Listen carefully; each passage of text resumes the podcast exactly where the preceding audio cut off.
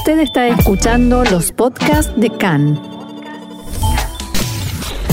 CAN, Radio Nacional de Israel.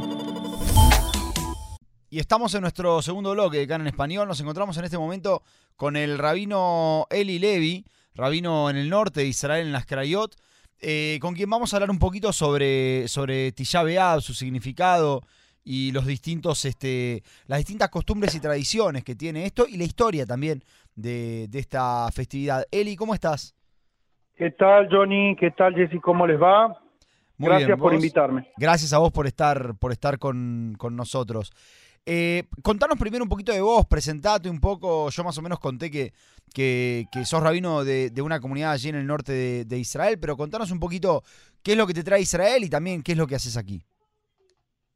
Eh, yo estuve muchos años en Argentina como, como rabino de Jabad y hace un año y medio decidimos, eh, hace ya en 2019 decidimos hacer aliá y llegamos a Israel hace un año y medio y estamos acá en, eh, Las Crayot, en la zona de cercana a Haifa, al norte de Haifa, y hay muchísimas, com- muchísima comunidad de Argentina. De hecho, el barrio en el que nos encontramos tiene eh, probablemente la mayor cantidad de familias de Jabal de origen de habla hispana. Entonces, estamos construyendo acá una Keilah y la idea es trabajar con los chicos. Eh, uno de los proyectos es armar una NUA en la que hacemos cosas con los chicos, los más jóvenes, principalmente los Olim.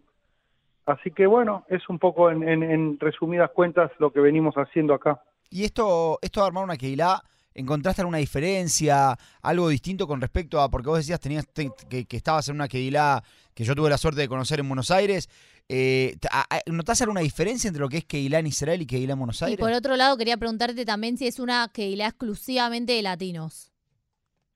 Eh, primero que encuentro muchas diferencias, eh, muchos desafíos distintos. Eh, pienso que uno en, en, en en Argentina, en, en- en Latinoamérica, eh, encuentra en la Keilah un marco de pertenencia que quizá a veces en Israel siente que lo- no lo necesita, pero creo que los Olim tenemos eh, esa necesidad de encontrarnos con pares, eh, principalmente para recibir ah, y, justamente hacer clitá a quienes llegan, porque si uno está hace cinco años y hay uno que llegó hace tres meses, también hay una parte de solidaridad y de, de ayudarlo, de hacerlo sentirse partícipe, de, acompañarlo en su clitá, pero cada uno de nosotros también tiene la necesidad de sentir que, puede estudiar Torah en su idioma, que puede eh, participar, incluso nuestro espacio es un espacio en el que nos sentamos a jugar al truco o a hacer asados o, no es solamente un espacio religioso, entonces eh, quizá eso en- en Argentina no era tan necesario, como yo digo, en Argentina mi, mi rol era enseñar Torah y judaísmo y acá es traer un poco eh, las costumbres argentinas que no se olviden los chicos, o sea, Mm. cambiaron un poquito la- la- los objetivos, pero en el fondo el punto es que haya unión y que haya, que haya comunidad, ¿no? Eh, así que un poco es eso. Y sí, es una comunidad exclusiva de, de habla hispana. eh, vienen algunos israelíes, qué sé yo, pero, pero la- el objetivo es trabajar con, con los chicos de habla hispana y con las familias de habla hispana. Bien, Eli, entonces ahora yendo un poquito más a, a este a Tisha B'Av, que no es un hag, no lo podemos llamar un hag, ¿o no? No, no, no, no, obviamente que no es un hack, es uno de los días, eh, o el día, podríamos decir, más triste del año judío. Mm. Eh, es el segundo ayuno más importante después de Yom Kippur, si bien tenemos seis ayunos en el año, eh, el más, de, los dos de 24 horas, o sea que arrancan con la puesta del sol y terminan con la salida de las estrellas del día, del día después, es Tisha. Y a diferencia de Yom Kippur, que es un día de reencuentro con Dios, que no necesariamente es un día triste, este sí es un día de duelo y es un día triste. Claro, y además hay, pre- Eh, hay como preparativos, ¿no? Porque empieza incluso desde el 17 de Tamuz y algunos hay otras costumbres que van siendo también a partir del primero de Av. Exactamente. Nosotros tenemos las tres semanas de duelo que son que van del 17 de Tamuz a el 9 de Av o el 10 de Av, si se quiere. un- el- en realidad es el, el- hasta el mediodía del día 10, que siguen en las algunas costumbres de, duelo. Y mm, desde el, 9, desde el Rosh de Shab, desde el primer día del mes de Ab, se intensifican estas costumbres. En general, no se escucha música, eh, no se corta el pelo, no se hacen casamientos. Eh, el día del 9 de Ab en adelante, la mayoría de las costumbres es no comer carne ni tomar vino, ¿sí? Eh, y bueno, finalmente el día de Tisha B'Av, que es un día de ayuno completo, muy similar a Yom Kippur, no se ponen zapatos de cuero, eh, no se puede bañar, no se puede eh, lavarse, digamos. Es un día intenso, más acá en Israel, que es largo, porque en Argentina termina más temprano, pero es un día largo. Y, bueno, es un poco lo que es la tradición del día. Nos sentamos en el piso, el señal de duelo, muchas cosas que, que, en realidad el, el, la, el objetivo de un ayuno, ¿no? Es llevarnos a la reflexión, ¿no? En Yom Kippur quizá el objetivo del ayuno es llevarnos a sentirnos un poquito más espirituales, desconectarnos de lo material, sentirnos que somos ángeles, ¿no? Hay como una búsqueda de que el ayuno nos lleve a algo más espiritual. Acá el ayuno es eh, llevarnos a reflexionar, porque cuando uno tiene mucho hambre, esto lo digo personalmente que me pasa, cuando llegan las 5 o 6 de la tarde del día de ayuno, que ya van veintipico de horas sin comer, uno empieza a reflexionar, tipo, ¿qué estoy haciendo? ¿Por qué lo estoy haciendo? Y eh, entonces, en este día, la reflexión no pasa por tanto lo espiritual, sino por, por cómo cambiar nuestra realidad y, cómo mejorar el, origen del asunto, que, qué fue lo que nos llevó a estar acá, ¿no? Justamente sobre eso te quería preguntar, ¿qué es lo que nos llevó a estar acá? ¿Qué es lo que nos lleva a hacer este ayuno eh, hoy en Tillabeado? Históricamente, o qué, fue lo que pasó como para que podamos todos entender. La, el origen de, este ayuno, de este duelo, es la destrucción de, del Betamigdash, que es la destrucción del templo de Jerusalén, pero que en realidad es el momento pico, porque realmente lo que marca ese momento es el futuro exilio de dos mil años eh, del pueblo judío y de ambular eh, por todo, o sea, quizá una persona dice, bueno, ¿qué tiene que ver el templo en mi vida si yo ya hoy en día no, no, no me interesa hacer corbanot ni sacrificios? Suena como muy lejano, pero en realidad el impacto de este día nos acompaña hasta hasta no hace mucho. Si uno piensa todos los sufrimientos del pueblo judío en el exilio, llámese la Inquisición, la Shoah, etcétera, tienen su origen en el exilio y en el día de Tisha ¿no? Porque de ahí en adelante dejamos de ser una nación eh, que en su tierra y pasamos a, a deambular por todos lados. Pero el Talmud dice algo muy interesante que la razón de ser de esta, de esta, de esta destrucción y de este colapso fue el odio gratuito, que uno lo puede entender como que habían diferentes sectas en el pueblo de Israel. Cuando uno estudia en la historia judía va a ver que habían muchos grupos y tenían posiciones muy dogmáticas, intransigentes una con, la otra, y, eso fue lo que hizo que hayan acusaciones eh, de uno al otro, y los romanos básicamente dijeron, bueno, entre ellos, dice que cuando ellos rodearon la ciudad de Jerusalén, estaban afuera esperando porque la guerra civil que había dentro de la ciudad hacía que solamente, que no tengan que hacer el trabajo ellos, ¿no? O sea, imagínate lo, lo, duro que fue. Entonces, un poco la reflexión hoy en día es, uno dice, ¿es relevante si ya veo hoy en día? Y yo creo que sí, es muy relevante porque todavía tenemos que trabajar mucho para bajar ese, esa situación de de, odio gratuito, esa situación de, de, no ponerme en el lugar del otro, de, no sentir el dolor del otro como propio. Y eso es algo que, o sea, a nivel de trabajo espiritual es lo que, lo que tenemos que hacer el día de Tisha y la semana de Tisha Claro, vos decís, vos decís, Ali, que de repente no es tanto o exclusivamente el tema nacional, porque cualquiera te podría decir, mirá, el tema de la destrucción del templo eh, puede haber sido una tragedia, pero hoy ya somos soberanos en nuestra tierra, en Jerusalén está nuestra policía. Pero vos decís, hay un tema más espiritual que tenemos que corregir para, para poder decir, bueno, ya no estamos en las mismas condiciones que estábamos. Exactamente, o sea, por un lado, no es comparable un Tisha B'Av eh, del 1500 que un Tisha B'Av hoy en día que estamos viendo acá en Israel.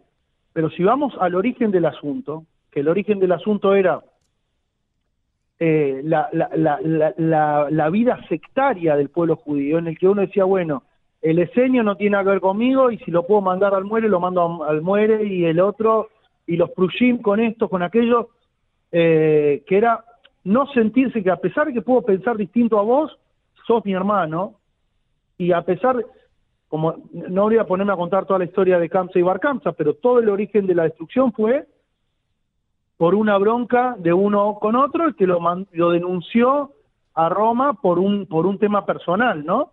Entonces, esa sensación de que no, no, no tenemos un destino en común y que cada uno corre por su cuenta, yo creo que hoy en día sí es muy vigente, o sea, al contrario, creo que está muy, muy latente ese asunto de, de, que tenemos que corregir eh, el origen de la cuestión. Me parece que, más que nunca, o sea, a pesar de que estamos en la tierra de Israel y a pesar de que pareciera que ya no tiene relevancia este, este día, para mí que, que el origen del asunto está muy relevante. Si vos pudieras darnos algunos tips, así como esto vos decías, hay que poder bajar el odio gratuito, que fue lo que en definitiva destruyó todo. ¿Qué, tips podemos hacer para bajar esto, este odio gratuito? Si pudieras así dar dos, tres cosas en las que deberíamos reflexionar este Tillabeab.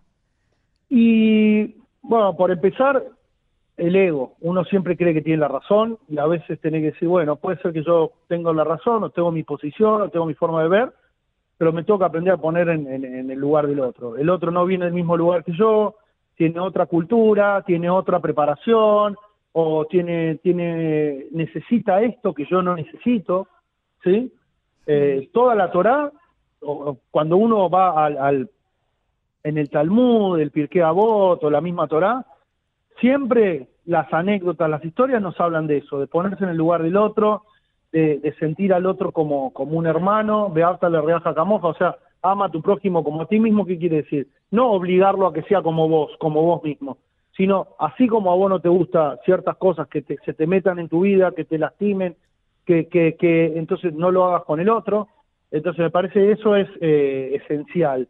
Y sentir que lamentablemente, o sea, ha pasado a lo largo de la historia. Si yo no siento que, que mi destino es parte del destino de Am Israel, el que nos va a recordar que, que tenemos un destino común es el de afuera, es el antisemita, es el que te quiere lastimar, el que te quiere destruir. Entonces, la idea es anticiparnos a ese a ese recordatorio nefasto y, y uno sentir que tenemos un destino común y que, que Am Israel en realidad se compone de distintos colores, de distintos elementos. Tuvimos 12 tribus justamente para enseñarnos que cada uno tiene algo que aportar y afilo que yo, o sea, ya me sale el hebreo, a pesar de que yo no, no tenga este camino que tenés vos, eh, tu camino también es necesario para Israel.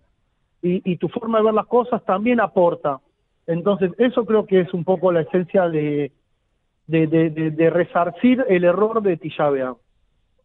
Eli, em, yo había estudiado en algún momento, corregime si me equivoco, que una de las costumbres de Tijabea era al mediodía este, limpiar las casas, como prepararse para la llegada del Mashiach. Y hasta, si no me equivoco, leí una vez que el Mashiach si, nació en Tisha o algo por el estilo. Ahí va. Eh, no es que nació el hombre Mashiach, sino que eh, la Neyamá del Mashiach, el concepto de Mashiach, la idea de una redención, arranca el día de la destrucción. Hay una historia muy linda con Rabí Akiva, que él va, Rabí Akiva vivió justo en el periodo posterior a la destrucción del templo. Sabemos que estuvo con, fue parte de la revuelta de Barcoja, cuando todavía estaba en ebullición eh, la destrucción, etcétera. Entonces dice que él llega al templo con, con colegas y ven que, que del Kodesh Kodashim, del, del lugar más santo del pueblo judío, salían zorros, que estaba, era como un lugar abandonado, y entonces ellos se ponen a llorar, dice, ¿cómo van a salir zorros? ¿Cómo está? Como una como si fuera una, una casa abandonada, el lugar más santo de Am Israel. Y Rabia Akiva se pone alegre. Se le pregunta, ¿pero qué estás riéndote? Dice, porque si se cumplió la primera parte de la profecía de la destrucción, la parte de la reconstrucción también sé que se va a cumplir. Entonces, el día de Tisha si bien es triste, es el germen o es la semilla de la Geulá, de la, de, la, de, la futura reconstrucción y de la futura redención.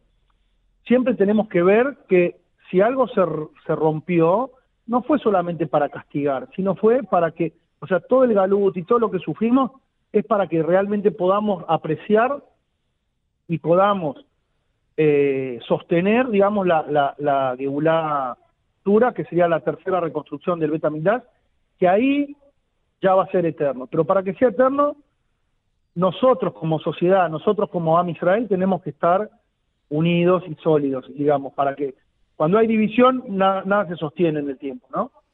Esto tiene que ver también con la idea de que el Mashiach puede llegar a través de acciones buenas que nosotros tengamos como acciones malas, o sea, de como la destrucción del pueblo, algo así. bueno, el, mismo Talmud que nos cuenta de, que se destruyó por odio gratuito dice y será reconstruido por Abad por amor gratuito. O sea, cuando uno hace algo por el otro, a un tipo que ni conoces, a una persona que, que, no tiene nada que ver con vos, que de repente no, no, no te une nada, pero decís, che, voy a ir y voy a, dar una mano, voy a ir y lo voy a ayudar, voy a ir y como nos pasa a nosotros a veces con los Olim que llegan y, la comunidad se reúne o se junta, hay un tipo que ni lo conocemos, pero por, lo ayudamos porque es un tema de solidaridad gratuita, si se quiere, o, decir, no me da nada la persona y lo voy a hacer igual, eso es lo que nos ayuda a, reconstruir eh, el Betamigdash, que, que conceptualmente hay algo muy lindo, dice que el, el tercer Betamigdash va a ser mitad de piedra, digamos, o sea, o, una parte va a ser física y una parte va, va, a descender de los cielos, como bien dijiste, de todas las buenas acciones y que va a ser construido con todas las buenas acciones a lo largo de, los siglos que el pueblo judío hizo con tanto sacrificio en Galut, y, y lo fue construyendo espiritualmente y va a bajar del cielo. Entonces va a tener, no va a ser solamente un, un lugar como un, un, salón que se va a construir, eh, con, con, sino va a tener también una, va a ser un lugar espiritual, ¿no? Es un concepto también espiritual de reconstruir el Beit HaMikdash. ¿Y por qué necesitamos hoy en día un Beit HaMikdash, un tercer Beit HaMikdash?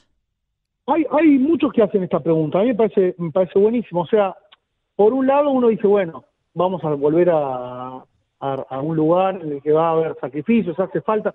De hecho, justamente eh, el mismo Talmud dice, hoy en día no necesitamos eh, los corbanot porque ya tenemos la tefilá. Y, claro, que además es algo como más eh, democrático en el sentido de que la tefilá la podemos hacer todos, el sacrificio lo puede hacer el Cohen Gadol nada más y lo puedes hacer en, cualquier lado y lo podés hacer, digamos, tiene, es como que la espiritualidad se, se salió de un lugar específico y pasó a, a llevarse a cualquier lado y eso no lo vamos a perder.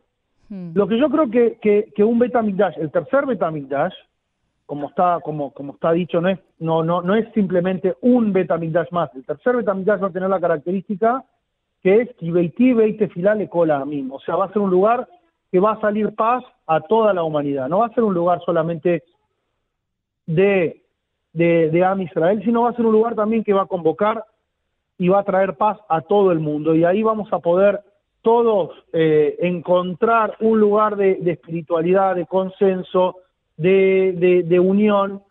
Realmente yo no puedo decirte, porque no lo sé y no, no lo viví, pero te puedo decir lo que, lo que yo interpreto, mi interpretación, mm. es que en este Betamigdash vamos a poder tener, el, el o sea, la, era mesiánica va a ser una era de paz. Hay gente que piensa, lamentablemente no estoy de acuerdo, que va a ser una era de dominio del pueblo judío por otros pueblos. No, nunca leyó bien lo que va a pasar en la era mesiánica, al contrario. La era mesiánica ser una era universal de paz. Y el Bet Amigdash y la ciudad de Jerusalén, que es la ciudad de la paz, va a ser la ciudad de la, en la que esa, esa concepción de paz universal va a poder ser transmitida a todo el mundo. Entonces ahora, desde esta visión, yo creo que sí, el Beta Midrash va a ser un lugar muy especial para toda la humanidad, para todo el universo, en el que de ahí se van a transmitir estas ideas de paz. Em, después, cómo va a ser exacto, si van a haber corbanot, cómo van a ser los corbanot, etcétera, no lo sabemos, mm. pero del, del vamos, este concepto de que haya un lugar y que esté en Jerusalén, que sea el lugar que, que, que todas las naciones del mundo y todos pueden encontrar paz y encontrar un lugar de, de, consenso y de encuentro, me parece que sí es, algo positivo y algo que, tiene neces que es necesario hoy en día también. Eli, hablamos de, de, la era mesiánica y de lo que es la redención que se espera después de, de Tisha y quiero que me ayudes con una cosa. Eh, quiero entender qué, conceptualizame qué es el concepto de Mashiach. ¿Qué significa el Mashiach? Al rey elejado, sobre, sobre en, una en un pie. Eh, me encanta el tema porque es un tema que a mí me, me, apasiona, ¿no? Eh, más por eso de Jabal. Exactamente, no existe un Jabal ni que no lo tenga un poquito masticado al tema, porque tenemos en cuenta que, que el último rey de Jabal, sus últimos años de liderazgo, prácticamente sus últimos cuatro o cinco años solamente hablaba y solamente eh, decía que ya estamos en la era mesiánica, que ya llegó eh, la Geulá, que ya estamos ahí en, en, en, lo que se dice Ikmetá de Meshija, los talones del Mashiach. Pero hay que ir a, el, el, único que nos habla concretamente, que no sea un midrash, que no sea algo metafórico, es Maimónides, el Rambam. El Rambam trae a la Jod, trae leyes, porque hay, hay que diferenciar entre lo que es un midrash y lo que es una alajá. La alajá es, no hay, no hay eh, parábola, es concreto, ¿no? Hmm. Entonces, el Rambam es el único que trae a la Jot sobre la era mesiánica. Él dice cosas muy interesantes, pero el último, el última, la última alajá, él habla de que va a ser una era en la que no va a haber guerra, que no va a haber hambre, que no va a haber competencia ni ambición. Cuatro elementos que la abundancia va a ser absoluta, que va a ser tan abundante de que, que los manjares van a encontrarse como el polvo, ¿no? Y eso va a hacer que tengamos tiempo libre para dedicarnos a nuestras aspiraciones espirituales. Y dice que la aspiración de todo Israel va a ser conocer a Dios. Conocer a Dios no quiere decir estar sentado estudiando Gemara, no necesariamente. Conocer a Dios quiere decir dedicarte a cosas espirituales y abstractas. Pero principalmente lo que nadie discute de la era mesiánica es que va a ser una era de mucha abundancia, en la que el yugo del, del de, la maldición, si se quiere, de comer el pan con esfuerzo y sufrimiento y conseguir la parnasada, el sustento, no va a estar. Y vamos a tener tiempo para dedicarnos a, a, a cosas más elevadas. Personalmente yo veo que en, poco en relación a, esto que decíamos, que el mundo ya está preparado, etcétera, que estamos yendo en el mundo a una época en la que cada vez hay más automatización, cada vez hay más eh, inteligencia artificial, etcétera, que permitirán que las próximas generaciones no tengan que trabajar tanto. Y, para mí lo que lo que falta hoy en día o lo que lo que el concepto que, traería la, idea mesiánica es que eh, en un mundo de mucha abundancia, si no hay ideales y valores espirituales, ¿qué puede pasar? Un descontrol, un caos, ¿no? Ahora, si vos tenés abundancia y con valores, al contrario, vos podés justamente dedicarte a al que le gusta eh, el arte, el que le gusta estudiar, el que le gusta dedicarse a lo interno y no, no estar bajo el peso de, de, la carga que siempre fue eh, eh, la guerra, el hambre y todo el sufrimiento, ¿no? Imaginamos un mundo sin esos sufrimientos, en el que cada uno pueda desarrollar aquella, esa florcita, regar esa florcita interna que es el alma. Claro, justamente eh, después de Tisha o sea, unos días después o un par de semanas después de Tisha empieza el mes de Elul, que es el último mes del año y todo el trabajo. ¿Cómo podemos linkear Tisha con lo que se viene del año? si ya veas el mes de Ab, hmm. te cuento algo rapidito. Todos los meses tienen del 1 al 15 es, porque, porque seguimos nosotros el calendario lunar, ¿sí? Entonces, del 1 al 15 es cuando la luna va creciendo. Por eso, por ejemplo, todas las fiestas, los jagim son del 1 al 15 o, o, el 15, el día 15, que es el día de la luna llena. Y después viene la luna que va oscureciéndose. Entonces, generalmente, por ejemplo, si uno tiene que elegir una fecha de casamiento, la época más positiva del mes es del 1 al 15. Ah, en el mes de aves, lo opuesto. El único mes que se da al revés. Del 1 al 15 es la parte oscura del mes, digamos, la parte triste del mes, y del 15 en adelante la parte de la esperanza. Justamente el día 15 de Ab, tuve Ab, es el día, del amor, sería. Eh, le dicen Día del Amor, pero claro, es el día de la esperanza, de la renovación, de la, de, de- en el que sí se armaban eh, shidujin, se armaban parejas, etcétera. Entonces, eh, eso es lo que viene. Y después, el, el mes de Lul, nosotros tenemos esta previa de Ab, digamos, que es de la reflexión, pero cuenta que para, para hablar de lo que, lo que ocurrió con Moshe, que del, del 17 de Ab al primero de Lul fue que Moshe había roto el 17 de Ab, la- el, perdón, el 17 de Tamuz, rompió las tablas Mm. y ahí tuvo que negociar 40 días con Hashem a ver qué pasaba y del primero de Lul hasta Yom Kippur fue que él subió a la montaña para traer el perdón de Hashem, las segundas tablas. Entonces e- es el proceso de el pecado, digamos, o, resolver eso, y del primero de Lul hasta Yom Kippur es la Teshuvah.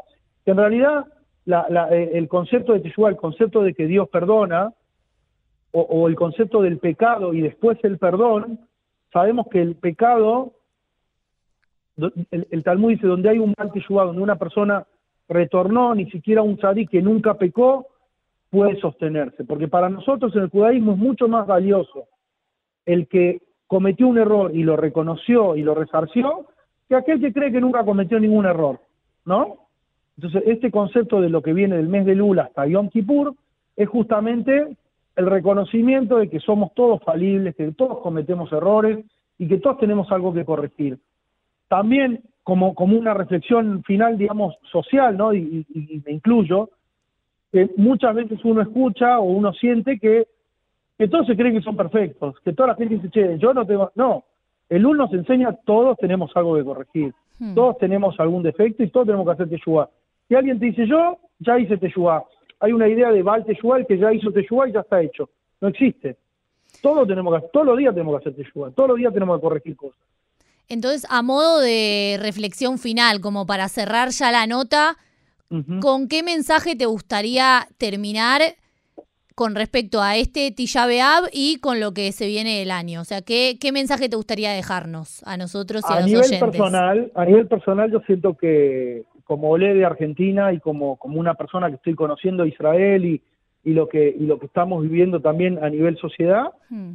creo que, que más que nunca hay que traer estos conceptos a la realidad y a la vida práctica de, de, de, de- de ama- de amor al, al prójimo, de abad Sinam, no pienso como vos, igual sos mi hermano y te abrazo, Hmm. eh, todo el concepto de, de Teshuvah, de que no soy perfecto y que tengo siempre algo que aprender de vos, eh, y que todos podemos, eh, eh, de que todos somos imperfectos y que todos nos necesitamos.